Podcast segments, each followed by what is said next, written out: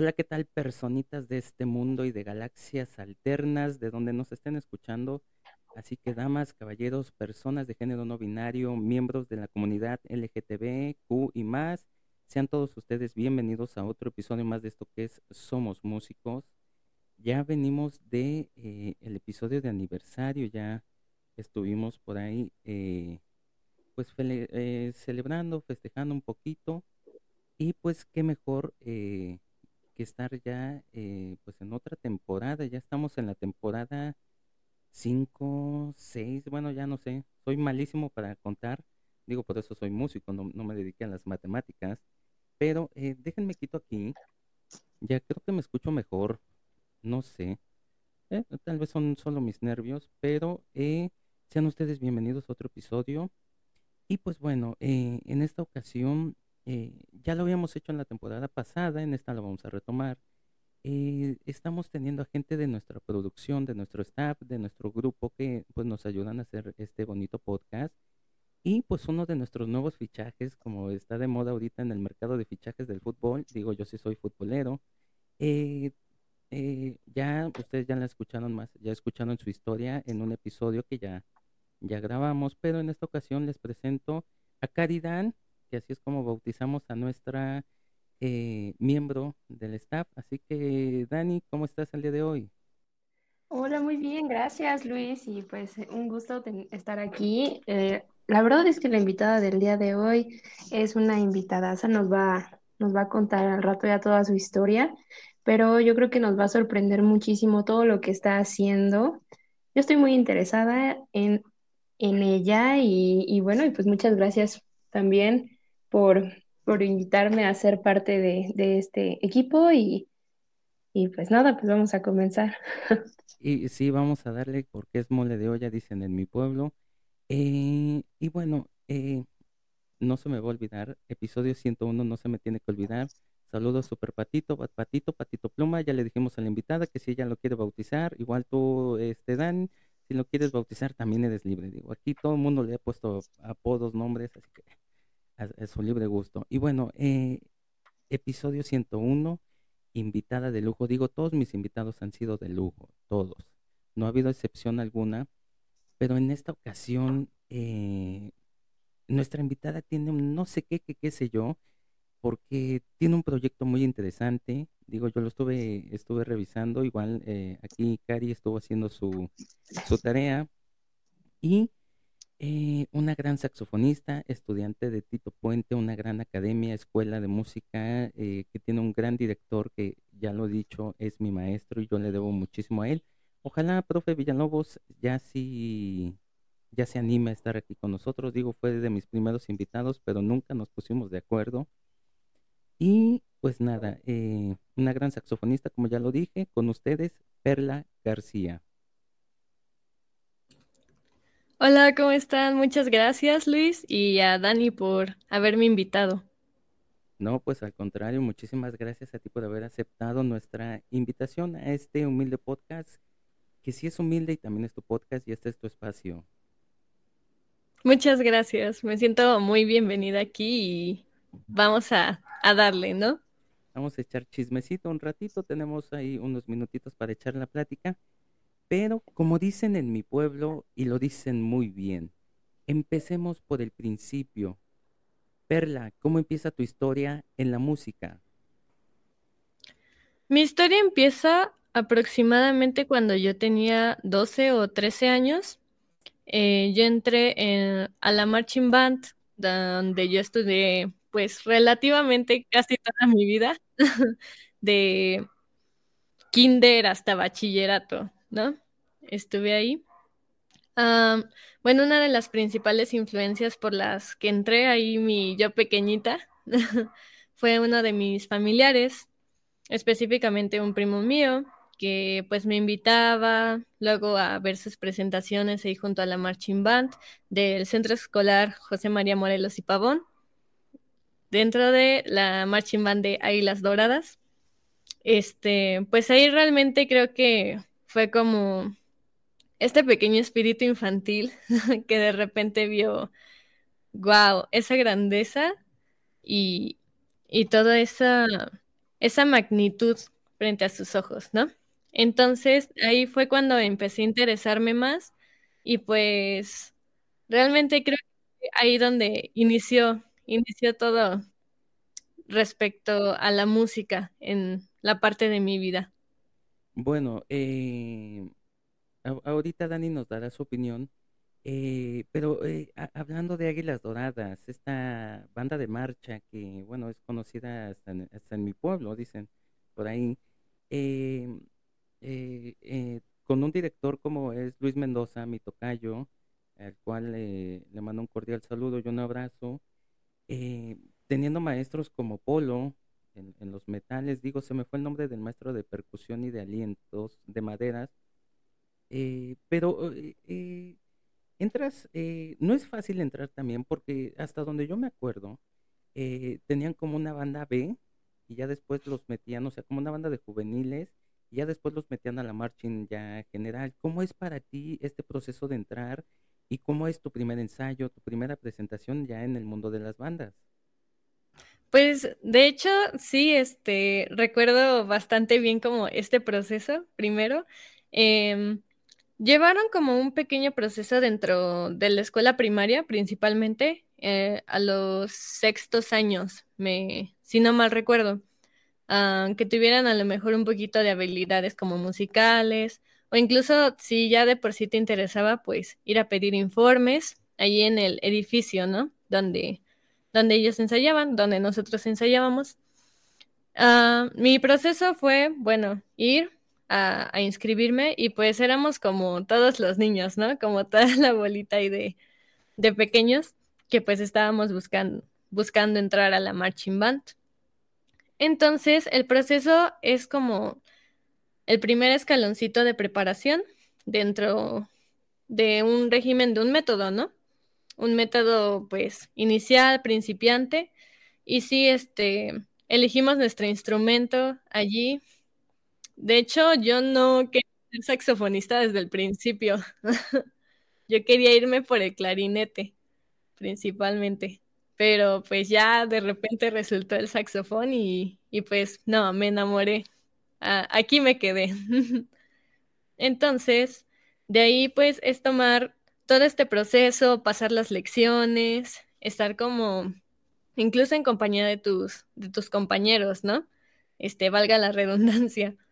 Pero de ahí, mm, yo tardé aproximadamente, creo que casi un año en poder entrar a la marching band. Este, la verdad fue como al principio algo bastante difícil para mí, porque no sé, al respirar o al soplar, ni siquiera yo podía aguantar como los cuatro tiempos por minutos principales, ¿no? Y esta de que no, yo ya no lo voy a armar aquí, ¿no? O sea, quise y, y no se pudo. Pero pues, gracias de hecho, pues a los amigos, y a los compañeritos de no te rindas, vamos. Pues me agarré para adelante y pues la verdad ya fue como un punto ahí de repente de sorpresa de, oh, sí me salió. y, pues dentro de ese año, pues acabamos todos, bueno, los que estábamos ahí, el método. Y, ya fue como este proceso para poder entrar a la marching band en forma. Eh, eh, Dani, ¿ibas a comentar algo por ahí? Sí, uh, Perla, perdón que te interrumpa en tu historia. No, no, está súper bien. Me llama mucho la atención que tú dices que tú querías otro instrumento, ¿no? O sea, ¿por qué el saxofón? O sea, eso, eso es muy interesante. ¿Nos podrías contar? Ah, pues de hecho, creo que fue como, ay, perdón Luis, este, no sé si ibas a decir algo. Sí, me, me robó, me robó, me robó justamente mi pregunta, porque eso es lo que voy a preguntar. Pero bueno, eh, haz, haz, tu comentario y ahorita yo, yo hago el mi apunte. Ah, ok. Este fue como un poco gracioso, la verdad, porque de este familiar que yo les cuento, este, él tocaba ahí el clarinete. Entonces fue como lo que yo conocía, supongo, dije, quiero ser igual a él o quiero también tocar ahí y todo. Y pues, no sé, ya esto estaba planeando conmigo, ¿no? De que sí, mira, acá tengo una boquilla y todo, y, y pues no, al clarinete, ¿no? Y ya cuando yo, mi, mi, yo chiquita le cuenta así como a mi mamá y todo, de que, no, sí, voy a entrar y, y voy a tocar clarinete.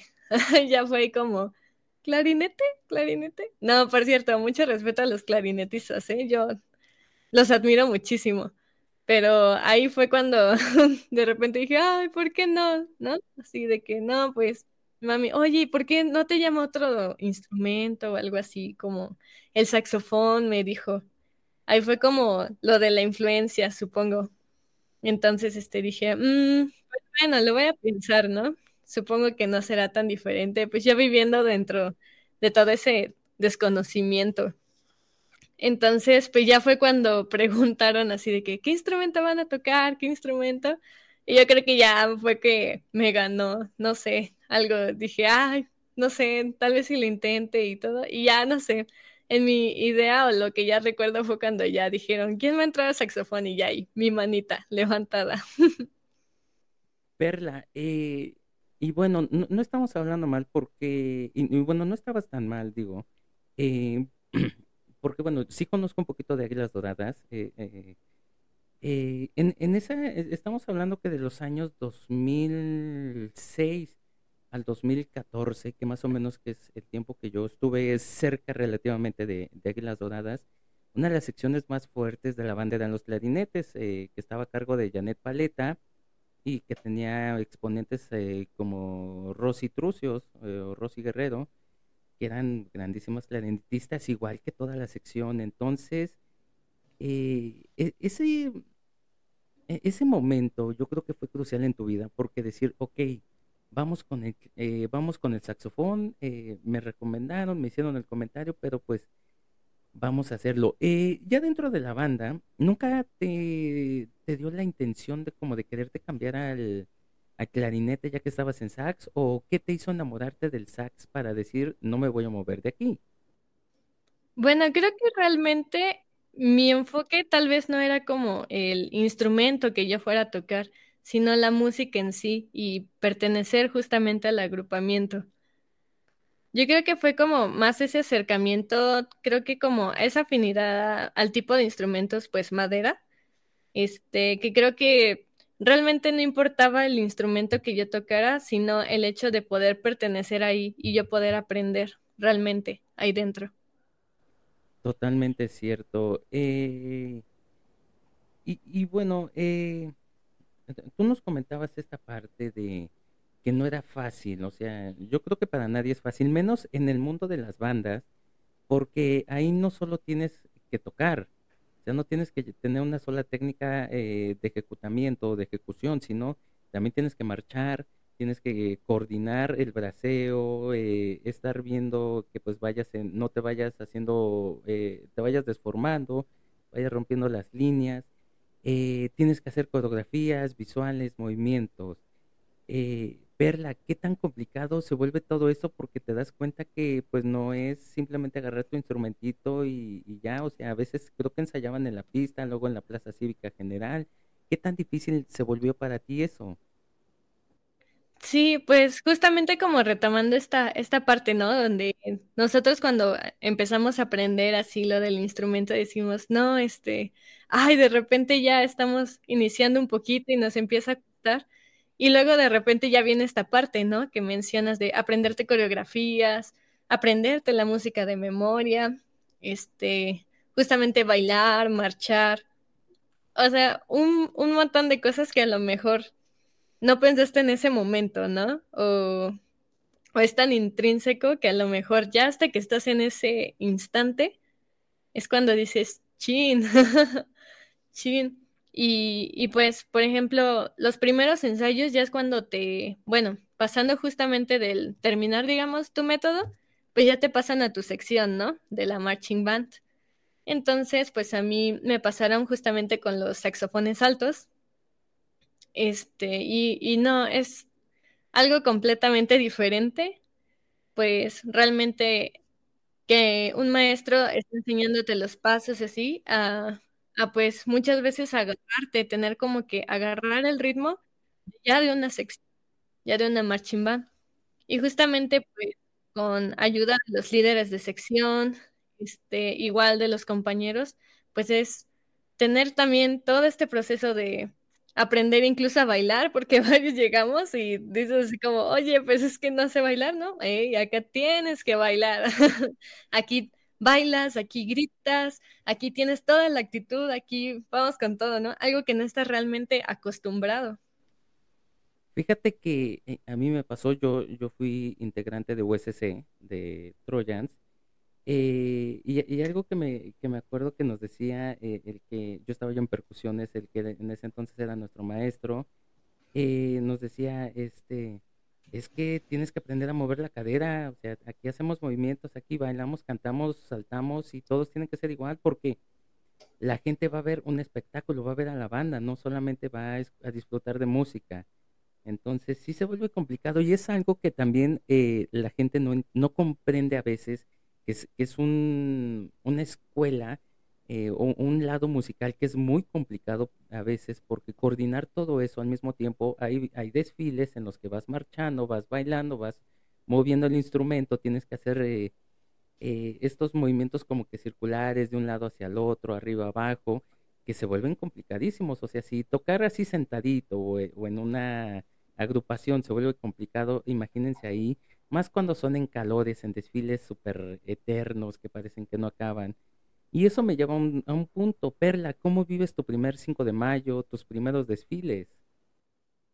Uy, mis primeros 5 de mayo, los 16 de septiembre, todos, todos esos... hasta creo que vienen brotando los recuerdos. pues realmente lo, lo primero, pues viene siendo el 5 de mayo, ¿no? El desfile cívico y pues todos bien emocionados, ¿no? De que, ay, sí, vamos a, vamos a desfilar, pero pues ya es como de que vamos a desfilar, pero vamos a ensayar, ¿no? Entonces es ir a la pista, este, varios, varias vueltas ahí marchando, justamente bailando, cuidando como la alineación. Eh, y pues ya en el desfile, yo recuerdo bastante bien, este, que dije, no, pues hay veces donde hay compañeros que se desmayan por la insolación, este, incluso pues es muy cansado, o sea, ahorita que mencionaste que formaste parte de USC, mm, no, wow, mis respetos. este, que por cierto, más adelante mencionaré, una vez fui a, bueno, fuimos más bien por el desfile de las rosas, ahí a ver a USC, y fue un espectáculo así, genial este, volviendo a lo del 5 de mayo, pues sí era creo que mi principal temor, creo que, creo que de la mayoría, ¿no? De que no, este, no nos vayamos a desmayar, a lastimar, este, váyanse bien hidratados, váyanse con protector solar, este, por si acaso, incluso cuando, cuando había lluvias, nosotros hace ya varios años, la verdad no, no recuerdo, teníamos un sombrero blanco y una pluma azul. Y recuerdo que en algún desfile ah, llovió y pues esa pluma azul hasta despintaba. Entonces, este, pues ya había como los planes de, no, pues hay que quitarse la pluma y hay que guardarla incluso dentro del, dentro del uniforme, ¿no? o sea, sí, por si en la pierna o en la casaca, así donde no se viera, pero hay que guardarla porque si no despintaba y pues echaba a perder, ¿no? Entonces era como todos esos cuidados que teníamos. Perla, te interrumpo. ¿A, ti qué uniformes te tocaron? el del casquito, eh, que muy malamente muchos le nombraban el de Power Ranger. Eh, eh, el azul con el era azul con negro que tenía el sombrero blanco, el de el naranja, ¿cuál fue tu uniforme preferido? De hecho, el primero que me tocó, pero creo que no me acuerdo si lo usé una vez, o sea, lo compré, lo usé una vez y ya lo cambiaron o algo así, recuerdo, fue el naranja. Fue el naranja, este, con azul, ese fue mi primer uniforme.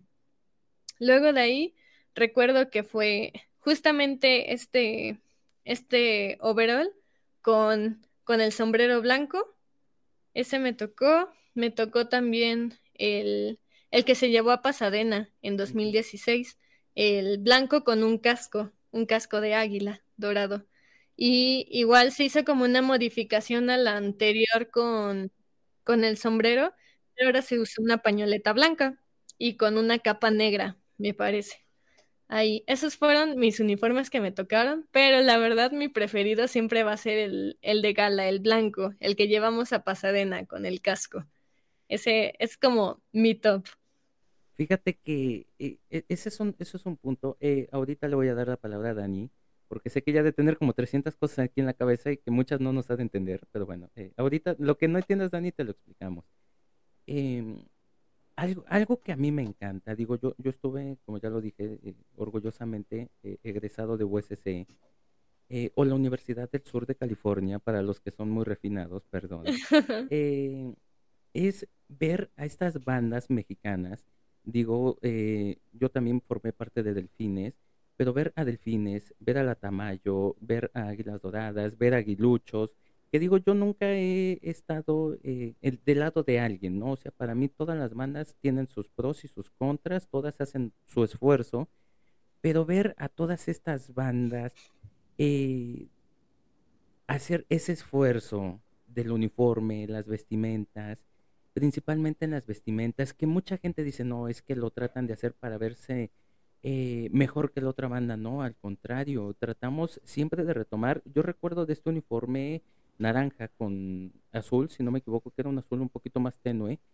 Em, era un uniforme que se veía muy elegante, que retomaba muchísimo colores que se usan en Puebla, pero que la gente realmente, no sé, enclaustró muchísimas, en, muchísimas cosas, en muchísimas ideologías, pero qué bonito es estos uniformes que se usan y que además eh, en Águilas Doradas, tú me corregirás, Perla, eh, y en, muchas bandas, hasta el calzado es lo mismo, utilizan igual que en USC y muchas bandas de Estados Unidos los protectores entre el pantalón y el zapato, el calzado, eh, estos sombreros, las plumas, o sea, es, es, algo tan impresionante y algo que yo siempre apoyé y alabé mucho de Águilas Doradas es el uso de los lentes porque como te ayudan para los desfiles.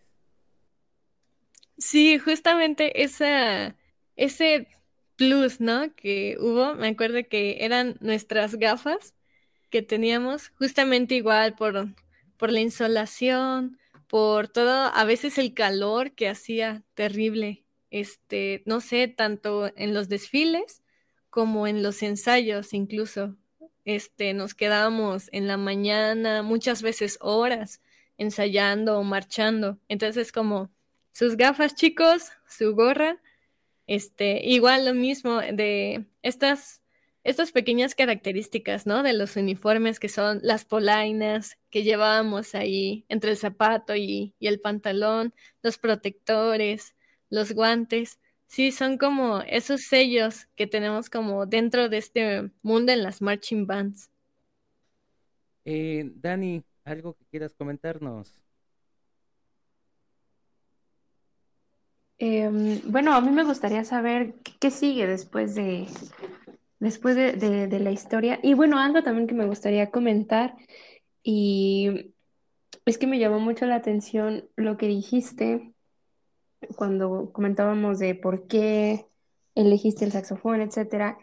Y me gustó mucho que dijiste que lo que a ti te importaba era realmente hacer la música, no te importaba con qué. Y yo creo que que eso es algo que, que está súper padre, que de hecho también lo platicamos en el momento en el que yo también eh, participé como invitada en el podcast.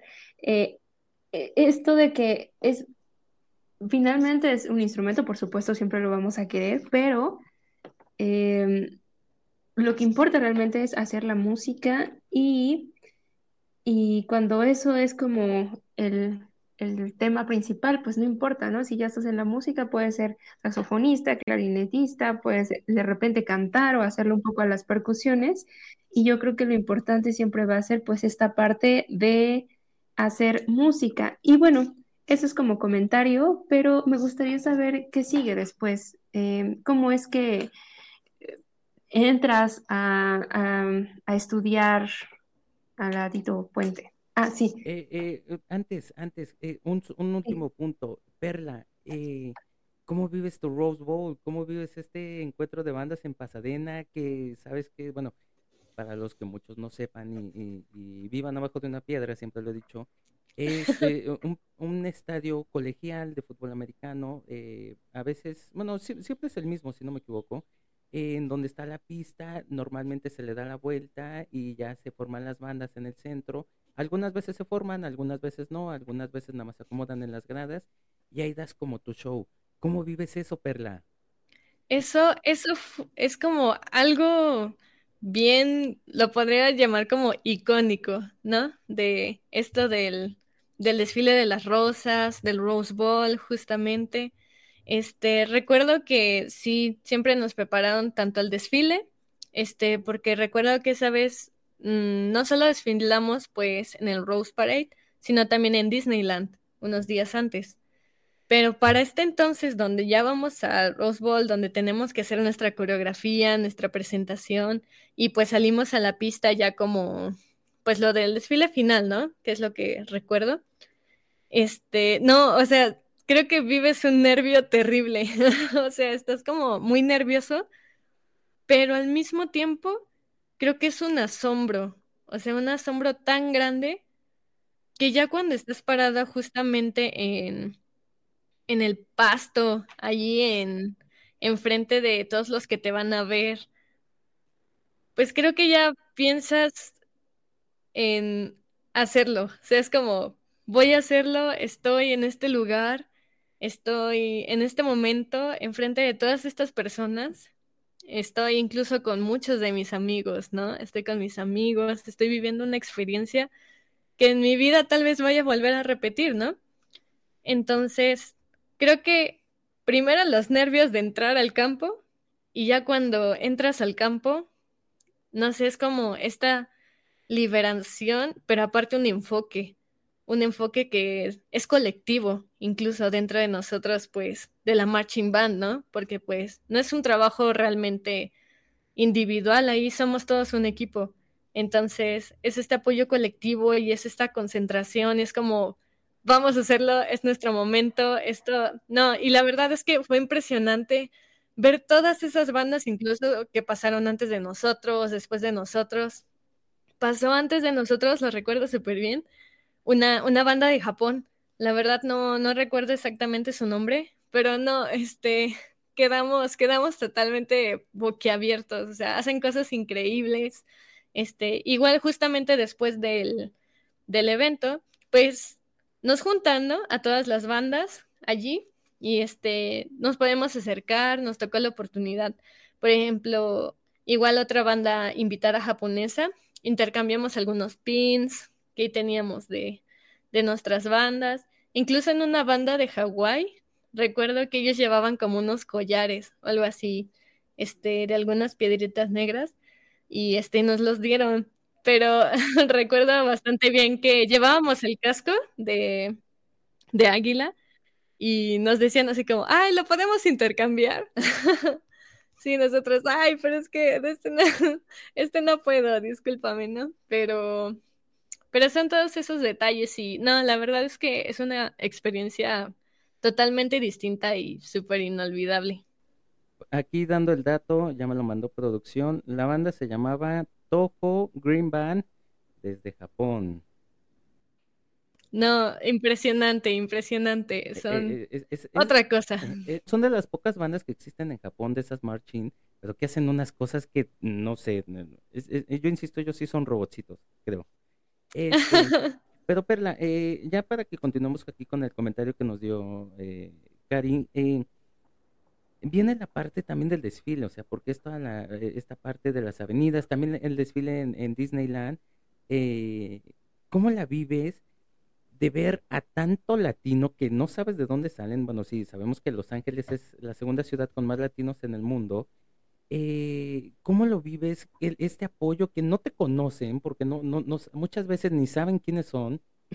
O sea, no, no, no te conocen, no, no son de tu familia, no son conocidos de los miembros de la banda, a lo mejor sí, pero este apoyo de, que te dan por ser mexicano y que se sienten identificados y que eh, Águilas Doradas, por ejemplo, bueno, casi todas las bandas que tocan Cielito Lindo, todas estas canciones mexicanas y que allá las aplauden latinos, mexicanos, estadounidenses. ¿Cómo vives también esta parte? Bueno, es que la verdad fue como una sorpresa bien grande, porque pues, no sé, yo tuve cerca, creo que de 14, 15 años cuando fui. Entonces, pues la verdad, este, creo que yo me esperaba, pues, sí, ¿no? Voy a Estados Unidos, este, pues no sé, veo puro, pura gente de Estados Unidos, puros gringos, ¿no?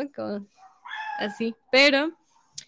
Pero ya cuando inició el desfile y fue todo este desarrollo, Ah, pues sí, de repente, o sea, personas gritando, este, personas bailando, o hasta luego llevan sus carteles y todo, incluso en, bueno, ahorita tocando el tema en el Rose Parade, pero ya iba cuando te das cuenta, ah, no manches, o sea, aquí, aquí está también, ¿no? Aquí también estamos presentes, todos, todos, latinos, mexicanos, este, y no sé, creo que incluso eso es como algo que nos animaba muchísimo más.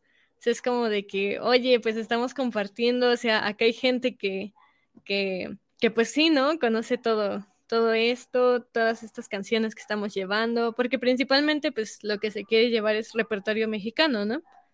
Entonces, este, es como un apoyo, un, un impulso, incluso. Es, es algo que no creo que se pueda cambiar realmente. Ah, hablando esto como diciendo, yo no cambiaría eso, esos momentos justamente incluso entre mexicanos, porque pues como dices, ¿no? No nos conocemos, o sea, no sabemos.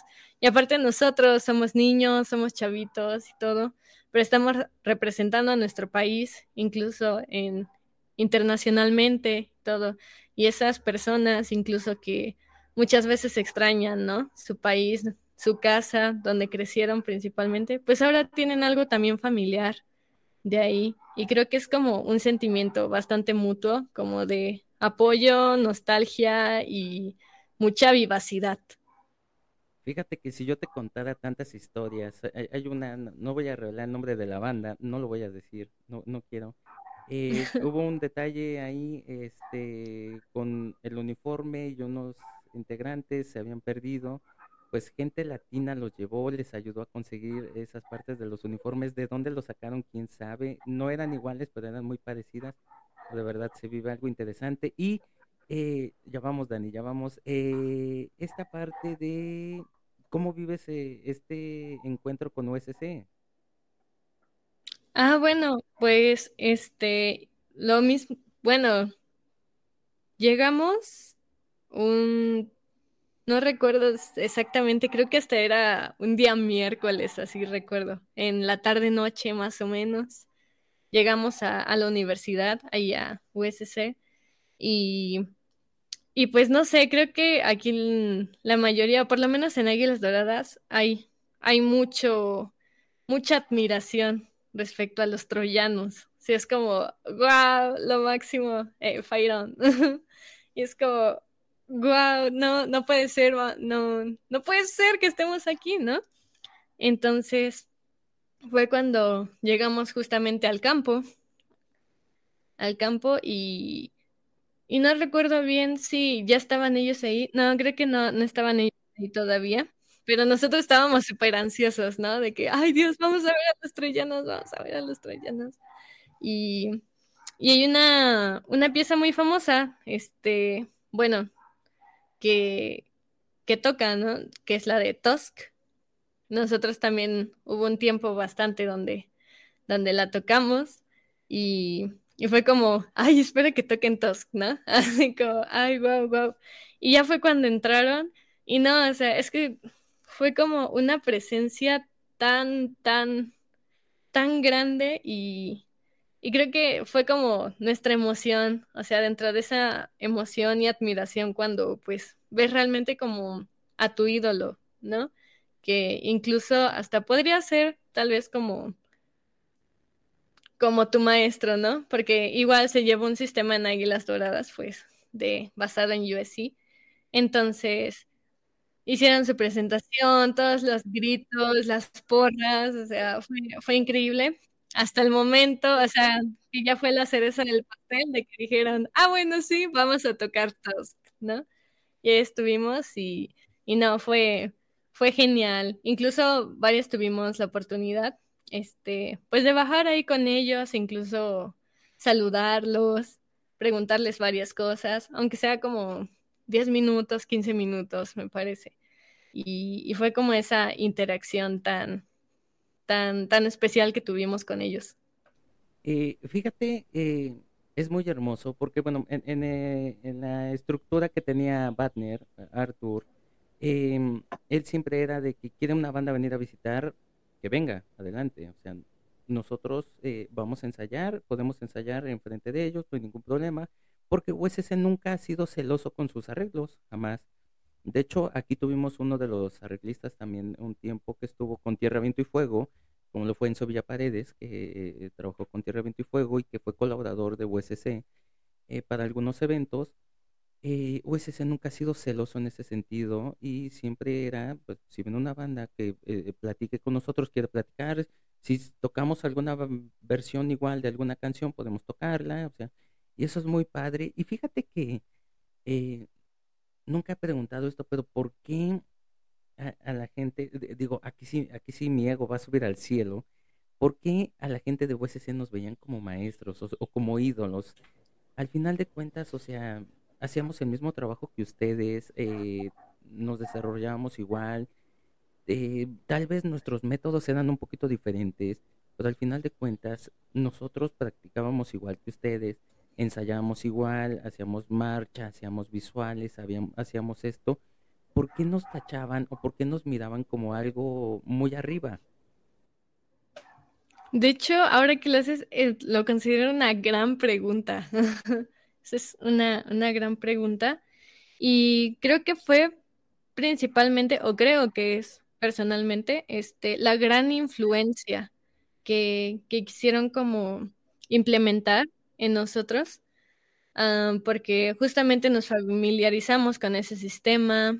Este, pues la música, había veces donde incluso los maestros nos mostraban, nos decían, no, busquen este videos de los troyanos de USC, o sea, cómo, cómo hacen, cómo pueden realizar todas esas, todas esas cosas, cómo suenan, miren la marcha, miren la actitud, cómo, cómo es que todo eso lo realizan y lo realizan tan, tan bien. O sea, era como bastante, un ejemplo bastante, ah, por así decirlo, una meta a la que nosotros podríamos llegar, algo que quisiéramos llegar a hacer.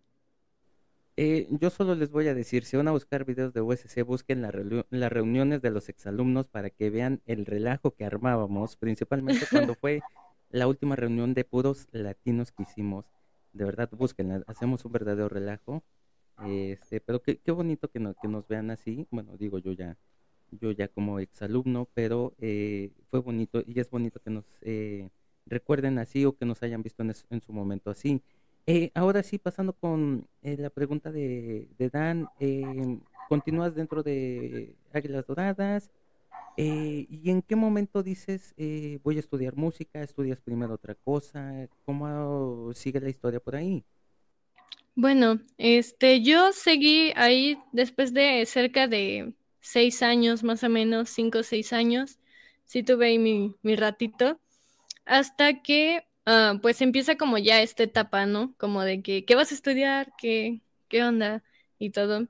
Y creo que justamente, pues, en lo que yo estaba más empapada, más familiarizada, pues era con la música. Este, no sé, de alguna manera, pues pude haberme imaginado como leyes, tal vez, y como, no, pero no, o, o no sé, criminología, no, no sé si sea lo mío, psicología, no sé. Este, aún digamos que eran como esas principales preguntas, ¿no? Cuando, cuando ya empiezan a preguntarnos todos de, oye, ¿qué vas a estudiar? ¿Qué, qué vas a hacer? ¿No? Y pues ya dices, no, no sé todavía, deja, dame un poquito de tiempo, ¿no? o aguántame, aguántame, por fin. Pero llega este aquí el punto donde yo hago una audición para entrar a uno de los encuentros de bandas sinfónicas juveniles en Lutlab. En, específicamente me parece creo que en 2018-2019. El, fue el segundo encuentro. Eh, si no mal recuerdo. Allí entré con una amiga De hecho, yo igual estaba como súper temerosa porque era de las primeras veces que yo salía de algo que no fuera la marching band. Este, bueno, digamos dentro de, del Morelos, ¿no? Porque dentro igual había orquesta sinfónica, banda sinfónica, incluso hubo, hubo un tiempo de, de una big band así cortito. Entonces, este, me tocó estar, me tocó estar en todas. De hecho, yo aprendí un poquito de viola ahí dentro también. Este, pero solo un rato, la verdad, ahí en, en la orquesta. Pero ahí fue cuando dije, bueno, pues vamos a, probar, ¿no? Incluso ya ahí creo que fue un punto de mi vida donde yo ya estaba más familiarizada, yo ya estaba tocando más, yo ya estaba, este, digamos, ya queriendo o teniendo como esta, esta hambre, ¿no? De querer estar buscando y como experimentar. Entonces hago la audición para este encuentro y quedo aceptada. Entonces, este, dentro de este encuentro de bandas juveniles, para mí el paradigma o, mi, mundo totalmente, mi visión cambia. O sea, yo salí de algo totalmente conocido después de cinco o seis años, estuve ahí y de repente estoy en otro lado donde digo, las cosas son completamente diferentes aquí, ¿no? Conozco nueva gente, este, nuevos lugares, un sistema muy distinto este, dentro de esto de las bandas sinfónicas, cómo se llevan a cabo los ensayos, cómo es que se interpreta la música, cómo incluso ahí este, dieron o dan actualmente también eh, cursos de dirección dentro de, ese encuentro. Entonces, bajo la dirección del maestro Luis Manuel Sánchez Rivas de, de la pues estaba ahí todos los directores, aprendices y nosotros también, toda la banda sinfónica aprendiz, teniendo una semana entera de aproximadamente 9 de la mañana, 8 de la noche. O sea, así, todo el día tocando, tocando cosas totalmente diferentes, trabajando de una manera diferente y eso cambia totalmente el paradigma, ¿no? Eh, Dan. Eh, bueno, y, y, después de que, de que estuviste en este encuentro, supongo que ya ahí tú decidiste, no, quiero, quiero estudiar esto en serio, ¿no? Y, y, y luego, ¿cómo fue? ¿Qué, qué te dijeron tus papás? ¿Cómo, ¿Cómo vives todo ese proceso? Sí, realmente pues fue ahí donde dije, no, esto, esto yo creo que, que es lo mío, de, de aquí no salgo, no sé, es, es lo que me llama, es, es a donde pertenezco, ¿no? Y, y pues de hecho sí, lo, lo había comentado con mis padres, este, yo creo que al principio, no sé, no me creyeron, o dijeron como, ah, es una etapa, ¿no? Como de que no, sí, pues es que está en la banda y pues ya fue aquí al, al encuentro, pero a lo mejor le gusta otra cosa, ¿no? Pero pues ya pasó el tiempo, pasaron así unos meses y dijeron, no, pues creo que sí va en serio. y pues creo que este es como uno de los principales dilemas o problemitas que a veces pasamos los músicos de que quiere estudiar música y los familiares y los padres, ¿no? El primero no, ¿por qué? Estudia algo bien, te vas a morir de hambre, ¿no? La típica acá con, parece como si la tatuaran acá en la frente y te la leyeran así en, en letras rojitas y en grande. Sí, de hecho, esa, esa pregunta, bueno, más bien esa frase de te vas a morir de hambre siempre, siempre. Yo creo que no conozco a ningún compañero más que los que sus papás también fueron músicos o son músicos, pero de allí en fuera todos los demás pasamos como por esto, ¿no? Y dejando también un poco como los familiares, a cada persona que uno le pregunta, que le cuenta como qué estudió o qué es lo que hace, y te preguntan así como de, ¿y de qué se trabaja de eso, no? O sea, es como a mí me ha pasado así en algunas ocasiones, pero Luis, ibas a comentar. Eh, lo mismo que te, dije a ti, siempre lo he dicho, eh, a toda esa gente que se osa decir es que de músico te vas a morir de hambre, yo les pregunto, ¿por qué habemos tanto músico gordo? Si de músico nos morimos de hambre, entonces, no sé, Alguien que me explique. Que alguien nos explique qué está pasando, porque yo no veo. Sí, eh, porque, eh, mira, eh, es cierto, vamos a ser muy sinceros. Tal vez no percibimos los sueldos que tal vez percibiría una, un doctor, un cirujano, un neurocirujano, algo así. Pero realmente nos da para vivir, a veces nos da para lujos, a veces no, o sea, todo depende, pero de, de músico sí se vive. Y, y, lo más hermoso es que se vive feliz. Yo no digo que en otras carreras no se viva feliz trabajando en lo que hacen, no lo sé porque yo no me dedico a eso. Yo soy músico y en mi campo y con mis 300 años de experiencia, yo siempre lo he dicho aquí, Beethoven fue mi compañero de clases, tomamos clases junto a, eh, ahí con Salieri, entonces es, muy hermoso eh, disfrutar y hacer lo que, eh, lo que realizamos día a día y no importa si un día es en el hueso, el otro día es en la sobremesa, a veces ya estamos empezando proyectos, a veces estamos boteando en el zócalo o en algún lado, o regresamos a tocar a la marching o vamos de aquí para allá, siempre es gratificante y siempre de alguna forma se come, siempre. Y a veces, como digo, sí, de músicos no ganamos millones porque pues ya está muy complicado, no necesitas ser alguien muy, muy, muy pro, pero pues de, para comer nos da. Eh, y, bueno, eh, Perla, ¿cómo eh, llega Tito Puente a tu vida? Y también, ya por aquí producción me recordó que platiquemos un poquito de ese ensamble que tuviste de pura mujer.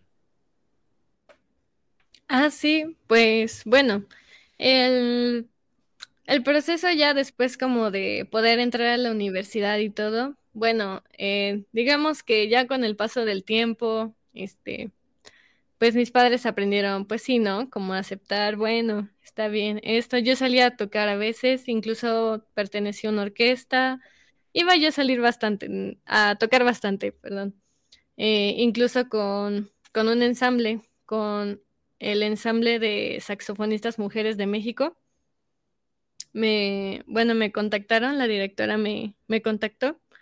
Y pues de hecho ahí fue cuando también otro, otro tipo, ¿no? Es, son como estas puertecitas como de la vida o, o de la música realmente, pues empiezan a abrirse, ¿no?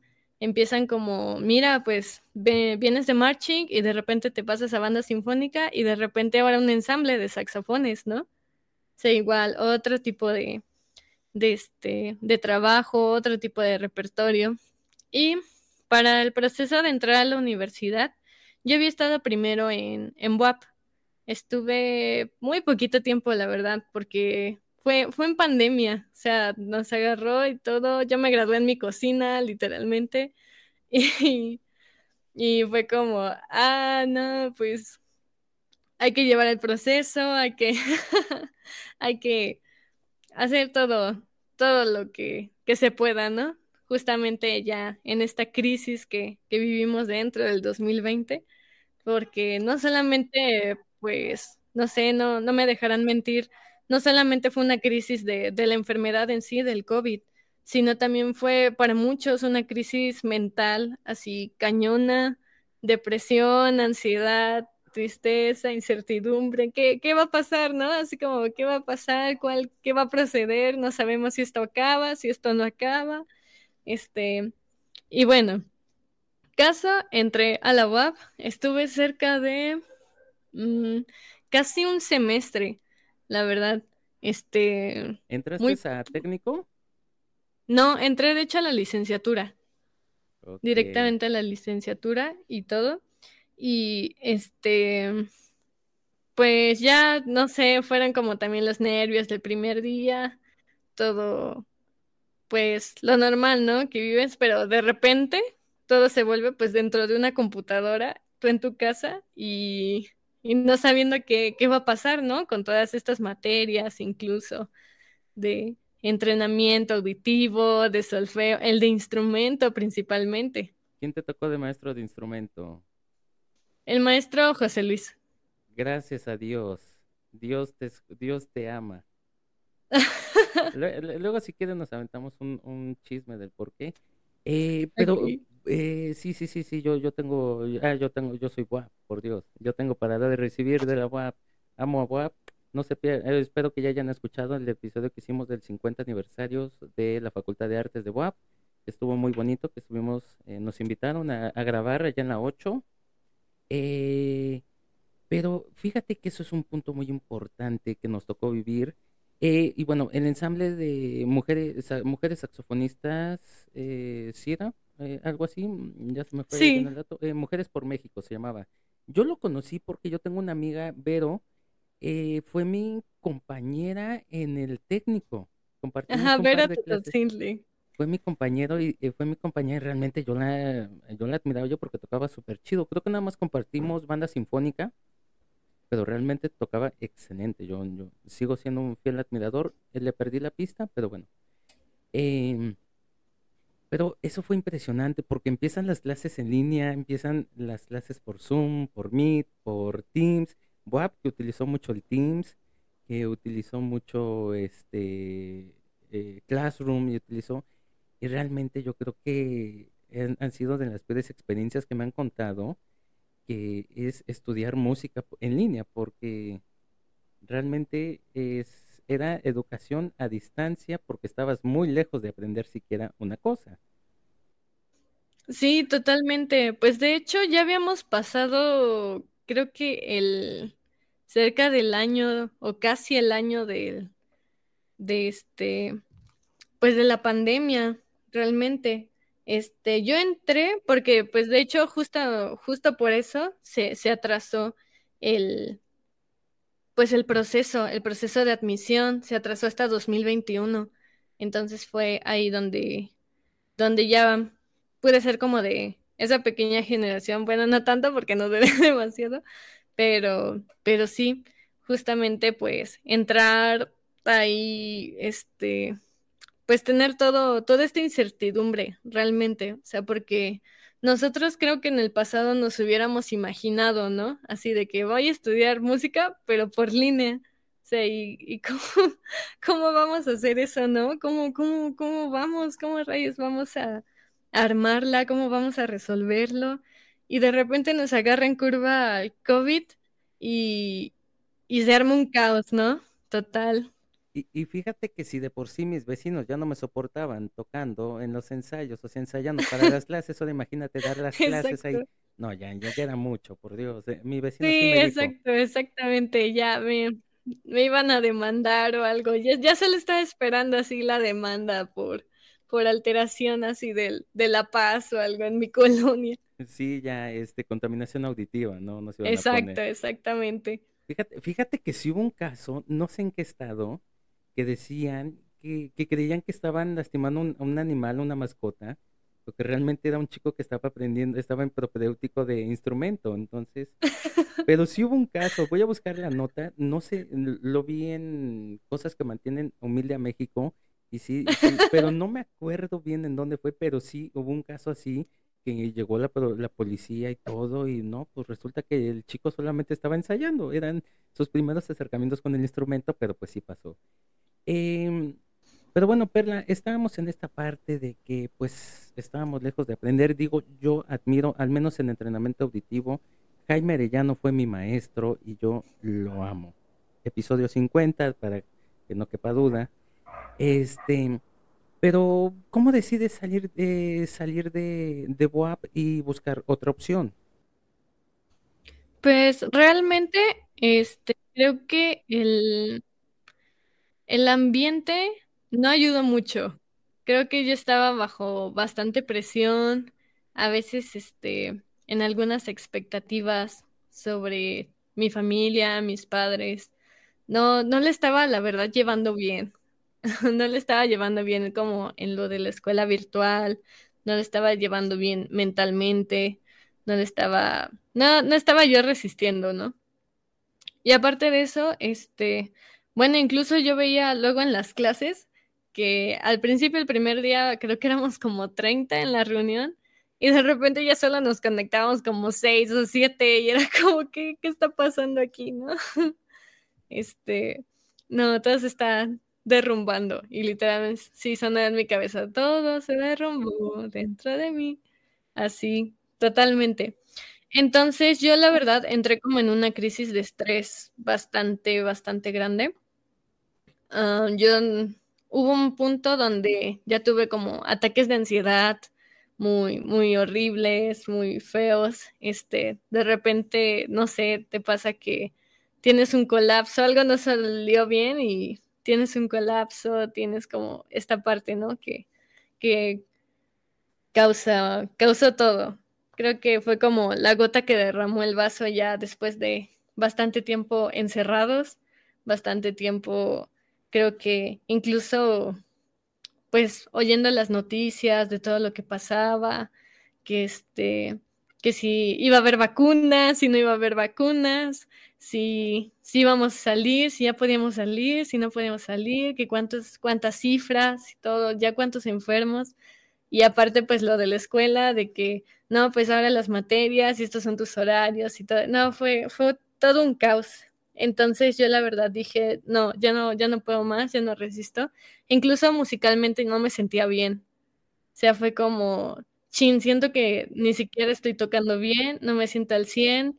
Fue como, creo que uno de los momentos, el momento más fuerte, donde dije, no, quiero dejar todo. O sea, creo que esto ya no, ni siquiera sé si es para mí, si sí me equivoqué, si no me equivoqué. Realmente creo que lo primero que pasó en mi cabeza fue, me equivoqué de carrera. o sea, me fui como por el corazón, lo que me dijo, y, yo creo que me equivoqué, ¿no? O sea, esto no, no está haciendo. Realmente no creo que me haya ido mal en las materias, pero este, creo que fue más el estado de estrés en el que entré. O sea, fue como un shock totalmente. Entonces, pues yo hablé con mis padres, o sea, fue así como, yo sé, yo sé que me costó un buen convencerlos de, de que pues iba a estudiar música y todo, este, incluso este espacio en la UAP, ¿no? Que muchos, mi mamá estaba súper preocupada así de que si vas a alcanzar cupo o no, y el examen y todo. O sea, igual todo, todo ese estrés totalmente. Y, y es ahí donde eh, surgió mucho ese meme de, Amá, me equivoqué de carrera.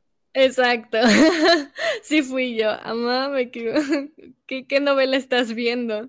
Así primero, para amortiguar el golpe. Pero realmente creo que, pues fue ahí donde incluso una perspectiva mía, eh, dentro hasta de mi propio círculo familiar, ¿no? Porque pues yo pensaba de que no, pues ya ves, te dijimos, algo así. Y no, realmente hubo una red de apoyo una red de apoyo sobre ellos que yo, yo agradezco muchísimo. Y dijo, no, o sea, no te rindas, ¿no? O sea, esto no es el fin del mundo, esto no, no es que se te acabe la vida y todo, podemos buscar otras opciones, ¿no? Entonces, pues fue como, pues no sé, yo estoy como ya bien agotada, ya quiero dejar todo, ni siquiera te quiero tocar, ¿no? Así como, ya, ni soy buena tocando ni haciendo como, yo estaba hecho un desastre, desastre mentalmente, total, total, así yo sentía que ya no podía más. Pero entonces entra esta, esta etapa, yo tengo un amigo, este, que me gustaría, yo le tengo muchísimo aprecio, eh, un saludo a Fernando González, igual da clases en, en la Universidad Tito Puente, él incluso me dio clases, y también estuvo un rato en Águilas Doradas, de hecho. Y ya cuando yo me gradué, este, pues sí, seguimos, seguimos comunicándonos y todos nos llevamos muy bien. Este, un gran amigo. Y pues yo, yo en ese momento, pues sí, estaba como susceptible y todo. Y fue como un amigo que yo también encontré. Un, un gran apoyo, ¿no? Un apoyo emocional. Y me dijo, oye, ¿y por qué no le vas a dar una, una vista acá a la universidad, ¿no? A la universidad este, Tito Puente. Y pues yo la verdad no estaba muy informada, ¿no? Entonces, este, pues incluso mi mamá, mi mamá escuchó y todo, este, y me dijo, hey, pues no suena mal, no, no suena como una mala idea, vamos a ver, ¿no? Y ya, este, pocos días después, eh, fuimos a ver la universidad y y pues lo primero quien nos recibió fue el maestro del doctor Juan Villalobos, aquí. Y, y, pues la verdad fue como una nueva oportunidad. O sea, yo lo vi en ese momento como, de veras esto como que no fue el fin del mundo, ¿saben? fue como, o sea, sí puedo, sí puedo volver a hacerlo, puedo volver a, no sé, puedo tener un cambio. Realmente tengo esta oportunidad, me preguntaba yo mucho. Y pues la verdad se dio que, que mis padres me apoyaron, me dijeron, sí, o sea, está súper bien y todo, ¿tú quieres? ¿Quieres probarlo? Y yo dije, en donde sea, pero hago lo que hago. Así de plano. Y, y dije, no, o sea, esto no es como momento, yo sé que estoy muy susceptible emocionalmente y todo, pero no es momento para, para, pues dejarme en el suelo, ¿no? Y quedarme ahí. O sea, tengo que volverme a levantar de alguna manera. Y creo que si estoy teniendo este apoyo este, de mis padres, estoy teniendo este apoyo de mis amigos incluso, y esta nueva oportunidad, pues, ¿qué más, no? La, la vida te está dando un empujón, un empujoncito, una chance más. Y salí ahí incluso para, para poder estudiar dos cosas, dos carreras. Estoy estudiando licenciatura en música popular y jazz y este también estuve ya después en otro en otro tiempo en audio y producción musical. Y así fue. Wow. Ay, perdóname, Perla. Es que me llamó mucho la atención esa parte de, tu historia, porque yo creo que todos, todos la vivimos. Eh, este momento de la pandemia donde había mucha incertidumbre, donde pues así justo como a ti, ¿no? Nos daba ansiedad, creíamos que... Y luego las clases en línea eran terribles, o sea, horribles. Sí, no, no. Em, yo creo que sobre todo las de instrumentos, yo creo que no, nadie la pasó bien. Y me da gusto que de alguna forma pudieras tú encontrar nuevamente esa motivación pues para seguir haciendo lo que a ti te gusta y que esta universidad eh, Tito Puente pues haya sido justamente ese salvavidas y me gustaría que nos contaras cómo te va, cómo eh, vives toda esta parte de, de esta universidad.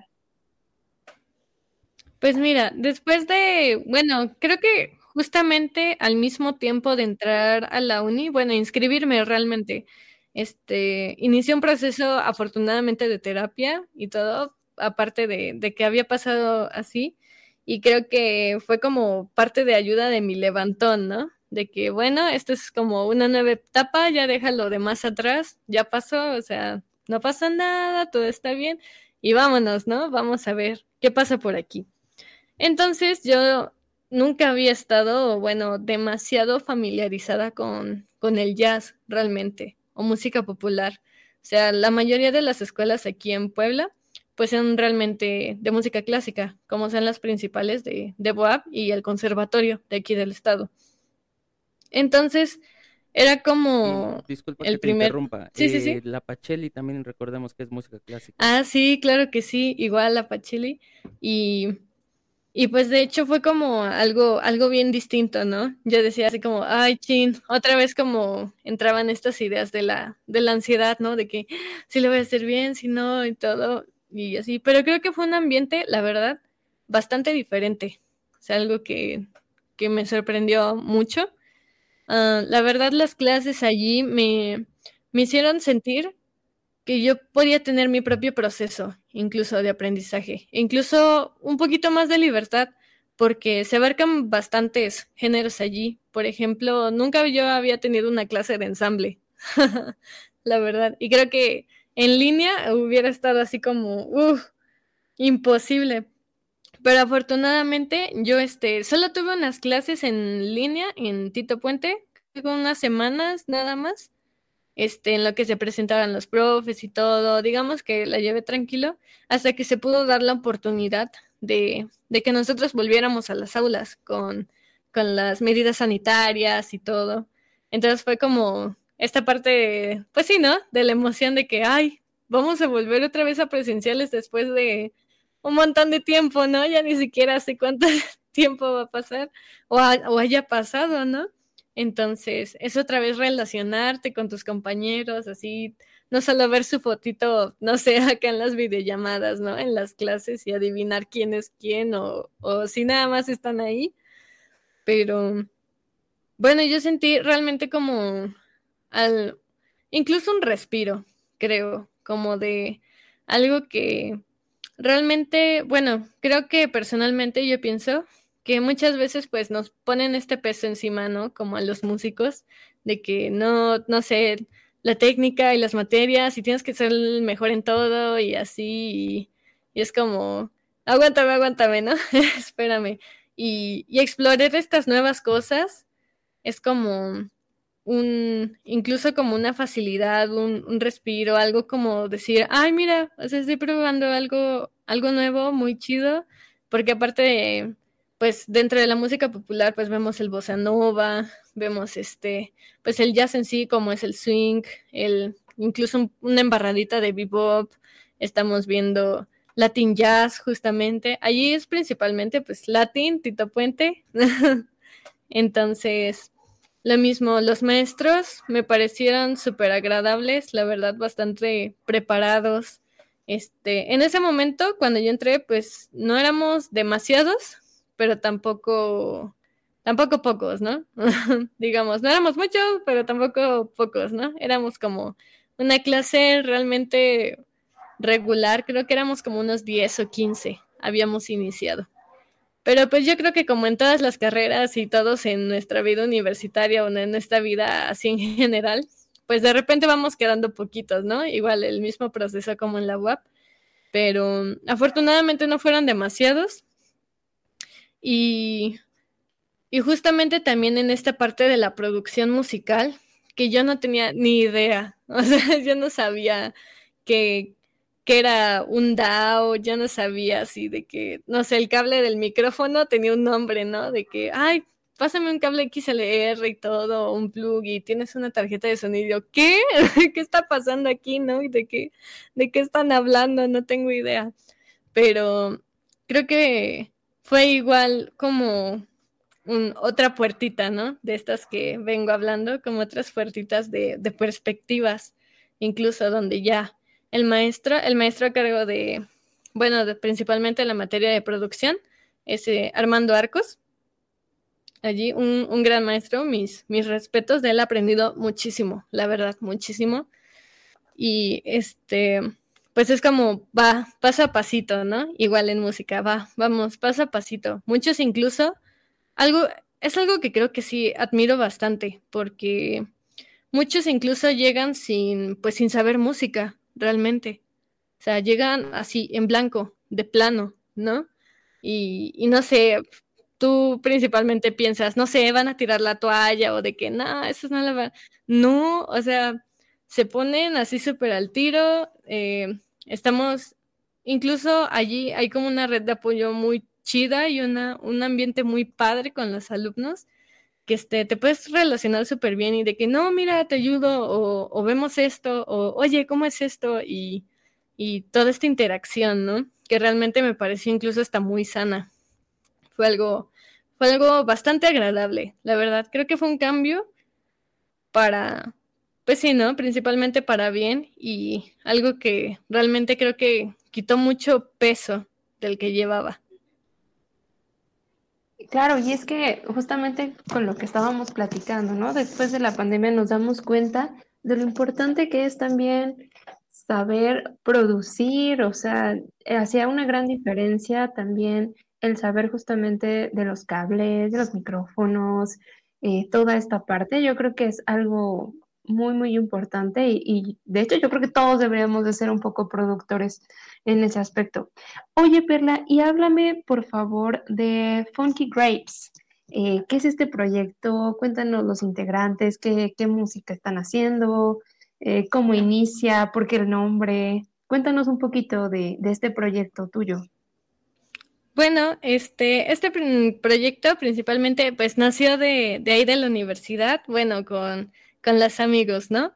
Este, pues con los ensambles que tenemos ahí como materias, pues vas conociendo también como los chicos qué estilo tocan, qué, qué este, géneros les gustan más, cuáles se les dan más también, mucho, este, cuáles son, pues igual, ¿no? Creo que como las ambiciones de nosotros profesionalmente, este, y pues de hecho una, una vez platicando, con, te cuento, con el primer integrante que voy a presentar aquí, Diego Cruz, eh, nuestro bajista, Dievas le decimos, Diego, Diego Bajo, porque, bueno, ahorita vamos explicando un poquito más adelante los demás.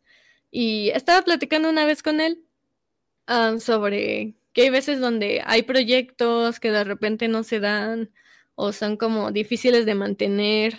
Algunos tienen trabajo, otros tienen otras cosas que hacer, incluso como más externamente, porque no habíamos tenido como un grupo en forma con integrantes o alumnos de la universidad. Entonces, pues estaba así como, no, es que pues yo quiero pertenecer a, a un grupo, yo quiero pertenecer a, a un proyecto que pueda dar como estos frutos, ¿no? Aparte pues de estudiar y, y poder como empaparnos un poquito como de, de los géneros o de la música, pues también incluso generar un ingreso para nosotros, ¿no? Este, algo extra o, o de plano, pues sí, ¿no? Salir a tocar, poder presentarnos.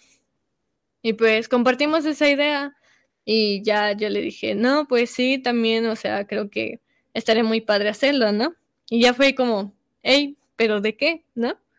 Sea, nosotros no teníamos como definido así, ay, vamos a tocar, no sé, este, baladas, ¿no? O puro jazz, puro swing, o vamos a tocar bossa, no, así, no, no teníamos definido nada. Lo que queríamos era hacer un proyecto. Luego de ahí, uh, le, les hablamos a, algunos amigos, este, guitarrista, uh, pianista, eh, baterista realmente era como la base, ¿no? La base principal y yo era la melódica. Bueno, yo soy la melódica ahí justamente con, con el saxofón. Entonces empezamos a poner algún, algunas propuestas que enviábamos de que, oigan, ¿qué les parece si, no sé, sacamos esto? Este, ¿qué les parece si transcribimos esto? Principalmente eran como más de jazz fusión o fusión generalmente. Entonces, este, empezamos con unos ensayos ahí en la escuela, digamos por, por estudiar, ¿no? De que vamos a, estudiar improvisación sobre esta, sobre esta rola, o vamos este, a estudiar como, pues justamente el ensamble, ¿no? Ensamblar una, una canción. Y de ahí, este, realmente creo que lo más prominente o lo que más nosotros compartimos de género fue el funk, fue el funk y la fusión jazz. Entonces fue así como, ay, pues hay que ponernos nombre, ¿no?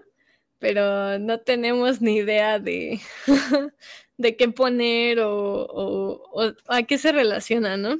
Y dijimos, bueno, pues algo que llame la atención, no sé, pero pues no sé, algo tampoco tan serio. Pues iban saliendo ideas, de repente por ahí algún, una tontería, ¿no? Comentarios así. Y, y no habíamos decidido nada hasta que yo escuché de un, bueno, hay una, una canción específicamente que justamente ahorita lo, lo voy a buscar para no pronunciar mal. Pero y también, bueno, esta canción se llama Doctor Funk, eh, es de The Main Squeeze. Ah, y no sé, por alguna razón dije, pues, en ese álbum, justamente en la portada de esa canción, tienen como una naranja así enorme, creo, y como jugo o algo así. Y dije, ah, mira, pues no sé, una fruta se ve chido, ¿no? se, ve, se ve bastante bien, se ve padre. Y recuerdo que dije, pues es como juga, jugo de, de, frutas. Y este, y de repente ahí, igual creo que, no sé, fue ahí yo con mi, con mis gustos de por Harry Styles también apareció una que se llamaba, una canción de su álbum Harry's House, Grape Juice, o sea, como jugo de uva, ¿no? Entonces dije, mm, las dos tienen como jugo o algo así, pero me gusta más la uva que las naranjas, ¿no? Pero a lo mejor es como, no sé, nos podemos llamar así como también jugo de uva o algo así. Ah, según yo era como algo bien, bien menso, ¿no? Como una tontería. Pero les había dicho y como que también salió de repente las ideas, ¿no? Las bromas y todo. Pero dijo, pero dijeron, pues es que tocamos funk, ¿no? Y, ahí estábamos sacando y todo hasta que dijeron, no sé, así como funky, funky, funky, y de repente salió funky grapes. O sea, como uvas fonqueras o algo así, uvas fonquescas. O sea, no sonaba serio, pero hasta sonaba chido, sonaba divertido y todo. Entonces dijimos primero así como, mm, pues vamos a probar y todo. Pero realmente ahí nos quedamos, creo, dijimos, bueno, somos las uvas, pero tocamos funk y todo, nos quedamos como funky grapes. No, y qué nombre tan, tan, tan interesante y la verdad tan divertido para los que nos escuchan. Eh, yo les recomiendo que busquen el Instagram de Funky Grapes y que vean su logo, que está muy ingenioso. Ustedes también lo hicieron porque queda perfecto. O sea, yo creo que lo, lo veo y digo, oh, Funky Grapes, como que se queda, se queda en la mente los colores que eligieron, eh, esos colores como neón, como de unas luces así también, un poquito de, de, otra época, pero cuéntame, ¿lo hicieron ustedes? ¿Mandaron a hacer? No, lo hicimos nosotros, de hecho. Este, pues por ahí una aplicación no diré, creo que el nombre, no sé si me cobren, lo que sea. no, pero... tú dila, sin, sin, pena. Si lo quieres decir, ah, bueno. si no, no ah, pues no sé, es como, no sé, como de los trabajos del bachiller en Canva. Así, ah, pues buscamos unas imágenes, de repente estábamos ahí como buscando, ay, cuál es gratis, cuál es no, o cuál es el que queda, o cuál, no sé, así. Pero de repente, pues salieron todas esas imágenes, las juntamos y pues salió, o sea, así salió y dijimos, ah, pues se ve padre. Eso, los colores neón que, que igual siento que nos representan también a nosotros como grupo. Fíjate que yo, bueno, ya como yo como productor, es eh, siempre, yo siempre he agradecido esta eh, ideología de que sea algo original. Ahora, no está mal eh, tomar ciertos aspectos o ciertas ideas de algunos otros artistas. Está muy chido, digo, eh, ahí está el caso de los Ramones, que ellos se pusieron ese nombre porque los Beatles, eh, o al menos este Paul, se registraba como Paul Ramón. Entonces de ahí nació y así nacieron otras bandas y otros.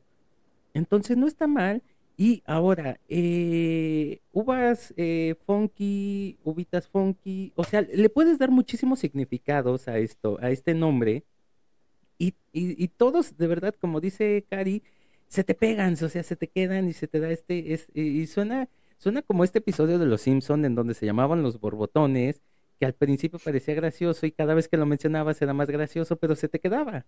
Entonces, así, así yo lo relaciono de verdad, pues, eh, Funky Grapes eh, o Ubitas Funky, que es como yo los voy a bautizar y yo sí los voy a querer toda la vida. este, me parece un gran nombre y además su proyecto me parece muy agradable. Yo realmente le, les aplaudo porque fíjate que una cosa es pensar en la, en la idea de un proyecto, pero eh, el llevarlo a cabo, el, plasmarlo, es una cosa muy complicada y ustedes lo están haciendo, o sea, están, están empezando a, crearlo, están empezando a, a, buscar las formas de que este proyecto siga todos los días adelante y eso es algo muy complicado y es algo que se debe de aplaudir.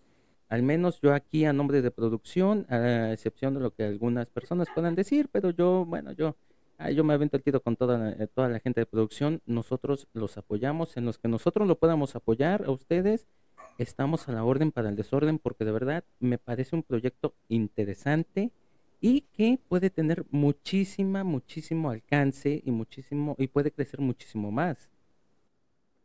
No, muchas gracias. Y bueno, en nombre ahorita representando a Funky Grapes, pues la verdad les agradecemos muchísimo este, sí, estamos iniciando igual lo mismo. Creo que son cosas que, bueno, como somos un equipo, pues van saliendo, ¿no? Incluso, este, empezamos realmente como un proyecto de, de jazz, de, de funk, pero ahorita incluso estamos tocando un repertorio un poco más conocido, o sea, con algunos arreglos, estamos tocando pues covers o covers de covers también de algunas canciones populares. Por ejemplo, ahí en Instagram tenemos un, un reel de, de, una versión de Staying Alive con...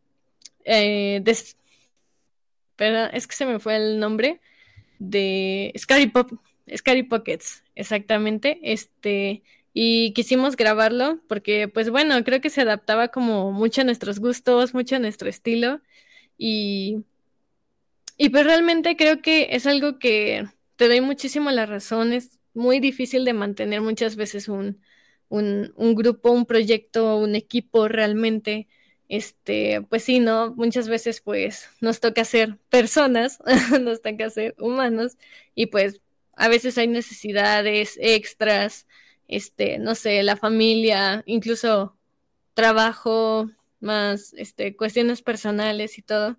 Pero creo que ahora que estamos arrancando y estamos tratando de, de, de que hacer que esto crezca, pues lo estamos llevando bastante bien y queremos seguir adelante, queremos, queremos, este, incluso más que nada, pues compartir, ¿no? Ahora que casi, casi como decían, pues somos, somos jóvenes ahorita, este, y, hay que disfrutarlo, hay que aprovecharlo muchísimo. Pues eh, la invitación está puesta, yo les hago la invitación, eh, Funky Grapes o las subitas Funky, eh, que quede claro que sí las voy a presentar el día que eh, acepten nuestra invitación a participar aquí con nosotros. Eh, igual, como siempre, les digo a todos mis invitados, en serio, en verdad, en lo que algún día les podamos apoyar. Si buscan un trombón de excelente calidad, pues eh, buscaré a ver a quién les recomiendo. Si quieren uno de medio pelo para abajo, llámenme, estoy disponible. Este, no, pero sí, de verdad, fíjate que eh, a mí me gusta ver estos nuevos proyectos porque insisto, bueno, yo tengo más de 10 años en, el, en la industria de la música profesional y pues desafortunadamente nos hemos encasillado mucho. O sea, yo admiro porque hay, muchísimos colegas eh, que buscan renovarse, pero hay muchos que nos, nos encasillamos siempre en lo mismo. Amor, desamor, tristeza, eh, canciones de dolido, etcétera. Y paran de contar porque aquí se nos hace noche. Entonces, estos nuevos proyectos a mí me encantan eh, próximamente, eh, y Dios quiera que sí, si no, pues ya está grabado, vamos a tener por aquí a Artistas por México, a Jarabe de Alicia, que son proyectos que realmente están revolucionando esta ideología de vamos a dejar de hacer lo habitual y lo convencional y le vamos a dar un pequeño giro a las cosas porque, ¿por qué no? O sea, ¿qué es lo que, qué es lo que más puede pasar? Así que, eh, pues bueno, ya casi para finalizar este chulo y bonito episodio, eh, Perla, eh, muchísimas gracias por haber estado aquí con nosotros. Te deseamos muchísimo éxito en todo lo que venga y un cordial saludo a, tu grupo, a, las subitas funky. Y con todo respeto, que quede claro, lo digo con todo respeto y con todo cariño, no es malintencionado. Y pues, Dan, no sé si quieres agregar alguna otra cosita antes de irnos. No, todo está perfecto. Yo estoy muy contenta de haber escuchado aquí a Perla. Eh, yo creo que nos comparte historias muy, muy, muy, muy padres. Eh, todos estos nuevos proyectos que está haciendo, yo creo que hay que irlos a seguir. Estoy, estoy segura de que van a seguir creciendo mucho. Y pues nada, Luis, si quieres, eh, terminamos con las preguntas. Bueno, en esta ya en, en esta nueva dinámica no hay preguntas eh, aquí sí nos vamos a ir nada más así. Eh, perdón, error mío, no lo hicimos. Eh, pero Perla, a nombre de Cari, de un servidor y de todo el equipo de producción, muchísimas gracias por estar aquí hoy con nosotros. No, muchísimas gracias por su tiempo, por la invitación. Realmente me encantó estar aquí y echar chismecito un ratito. Pues Perla, eh, también saludos de parte de Super Patito, Patito, Patito Pluma, Patito, este Patito, y muchos patitos que habrían por acá. Eh, muchísimas gracias, muchísimo éxito y la invitación está puesta para que Funky Grapes esté también aquí con nosotros. Claro, muchísimas gracias. Nos estaremos viendo entonces ahora junto con Funky Grapes. Eh, pues Cari, también eh, muchísimas gracias por haber estado aquí en este episodio con nosotros. Bienvenida al team, bienvenida al staff, que es el staff de las padrísimas, así nos colocamos, yo siendo la líder. Así que muchísimas gracias por estar aquí con nosotros. No, muchísimas gracias a, todos ustedes y bueno, aquí nos estaremos escuchando en más episodios. Espero que les haya gustado mucho este episodio, al igual que, que a mí me, de verdad me encantó. Me encantó compartir todas estas experiencias y bueno, pues nos vemos. Gracias. Y pues eh, nuevamente gracias a Perla, gracias a, a Caridad y no me queda otra cosa más que decirles lo mismo de siempre. Muchísimas gracias por escucharnos en otro episodio. Muchísimas gracias por llegar al episodio 101. Se dice fácil, pero no es no ha sido tanto. Y pues ya saben, cuídense mucho, cuídense bien, pórtense mal, nieganlo todo, escondan las evidencias, que que aquí no pasó nada. Y si los cacharon, pues bueno, es su eh, es su palabra contra la es la palabra de los demás contra la suya. Así que bueno, ya veremos quién gana. Que siga sonando esa música, por favor necesitamos más música, por el bien de nuestra salud mental necesitamos más música. Eh, nunca se rindan, siempre sigan luchando por sus sueños. De alguna u otra forma los sueños se cumplen, a veces de las formas más inesperadas, pero se cumplen.